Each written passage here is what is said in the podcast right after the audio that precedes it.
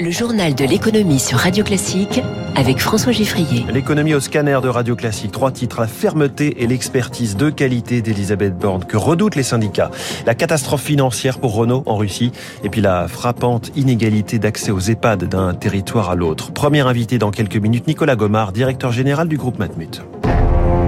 Radio Classique. C'est la bonne élève du quinquennat précédent qui doit devenir la chef d'orchestre du nouveau, avec un défi de taille, symbole absolu des réformes qui déclenchent grèves et manifs, les retraites.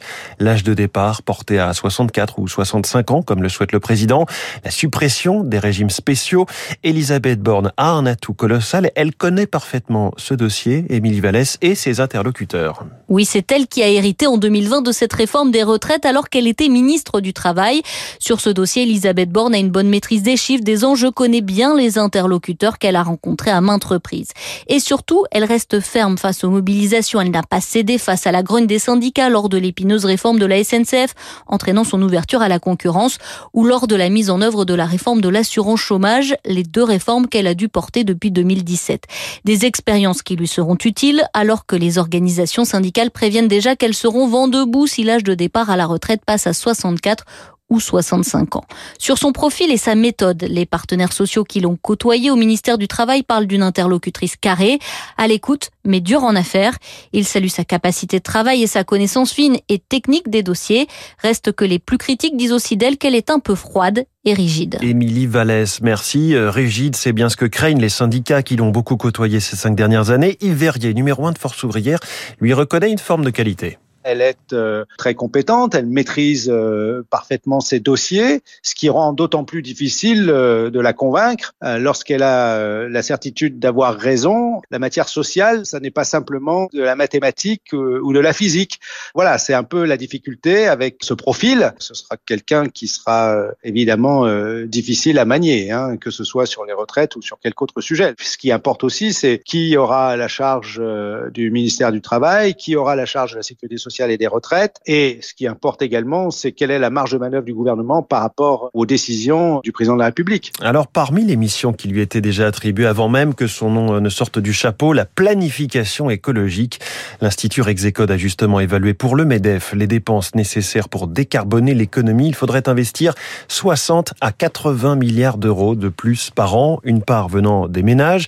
Mais les entreprises auront à supporter la moitié de l'effort, ce qui veut dire augmenter de 10% leurs investissements, notamment notamment dans les transports et l'industrie.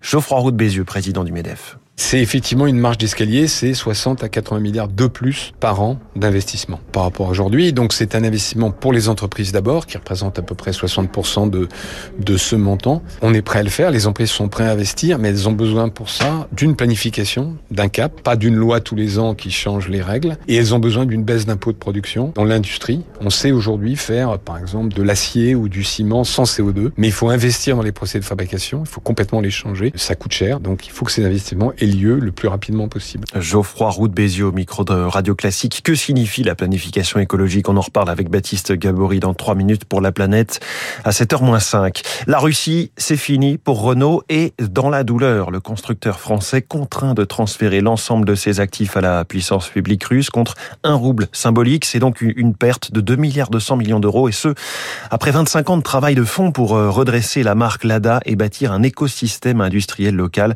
Mais Renault n'avait plus guère de choix, Eric Kioch. Avec la guerre en Ukraine et une Russie sous le coup de sanctions sans précédent, partir était devenu une nécessité pour Renault, affirme Arnaud Aimé, spécialiste de l'automobile chez SIA Partners. Depuis le mois de février, j'ai une tourne ralentie, voire plus du tout, à cause du manque d'équipements, de composants en provenance d'Europe. Renault n'avait pas le choix en fait. Plus de rentrée d'argent, 45 000 salariés à payer, un marché de l'automobile russe en chute libre, moins 80% sur un an. Renault se devait d'arrêter les frais, même si cela signifie sacrifier son deuxième marché au monde. On considérait que les activités de Renault en Russie avaient une valeur de plus de 2 milliards d'euros. Aujourd'hui, Renault a déprécié l'ensemble, c'est-à-dire euh, considère que son actif n'a plus qu'une valeur de 0 euros. Ce départ s'accompagne d'une clause de rachat valable 6 ans, ce qui laisse entrevoir un possible retour. Cela s'explique par le poids de la marque aux losanges, un tiers du marché automobile russe, mais c'est aussi un message pour les autres candidats au départ, explique l'économiste Renaud Foucard. Il y a un intérêt pour les Russes à garder cette possibilité-là, pour entretenir l'espoir qu'il y a un avenir, que derrière la guerre en Ukraine, il y a une possibilité de retour des investisseurs occidentaux qui pourraient essayer de revenir. Mais un retour serait très coûteux car le groupe part avec ses ingénieurs, son savoir-faire, tout son écosystème. Revenir nécessiterait de tout recommencer, donc des investissements conséquents. Eric Cuoche, situation proche pour le géant de la restauration rapide McDonald's qui, a, qui annonce lui aussi hier son retrait du marché russe et la vente de ses actifs. Cela devrait se traduire par une perte d'un milliard de 100 millions à un milliard 400 millions de dollars. Ces 850 restaurants étaient fermés depuis le mois de mars. Olivier Salomon du cabinet de conseil Alix Partners, spécialiste de la distribution. Le signal, il est d'autant plus fort que McDo était une des premières enseignes à être arrivée dans les années 90 en Russie.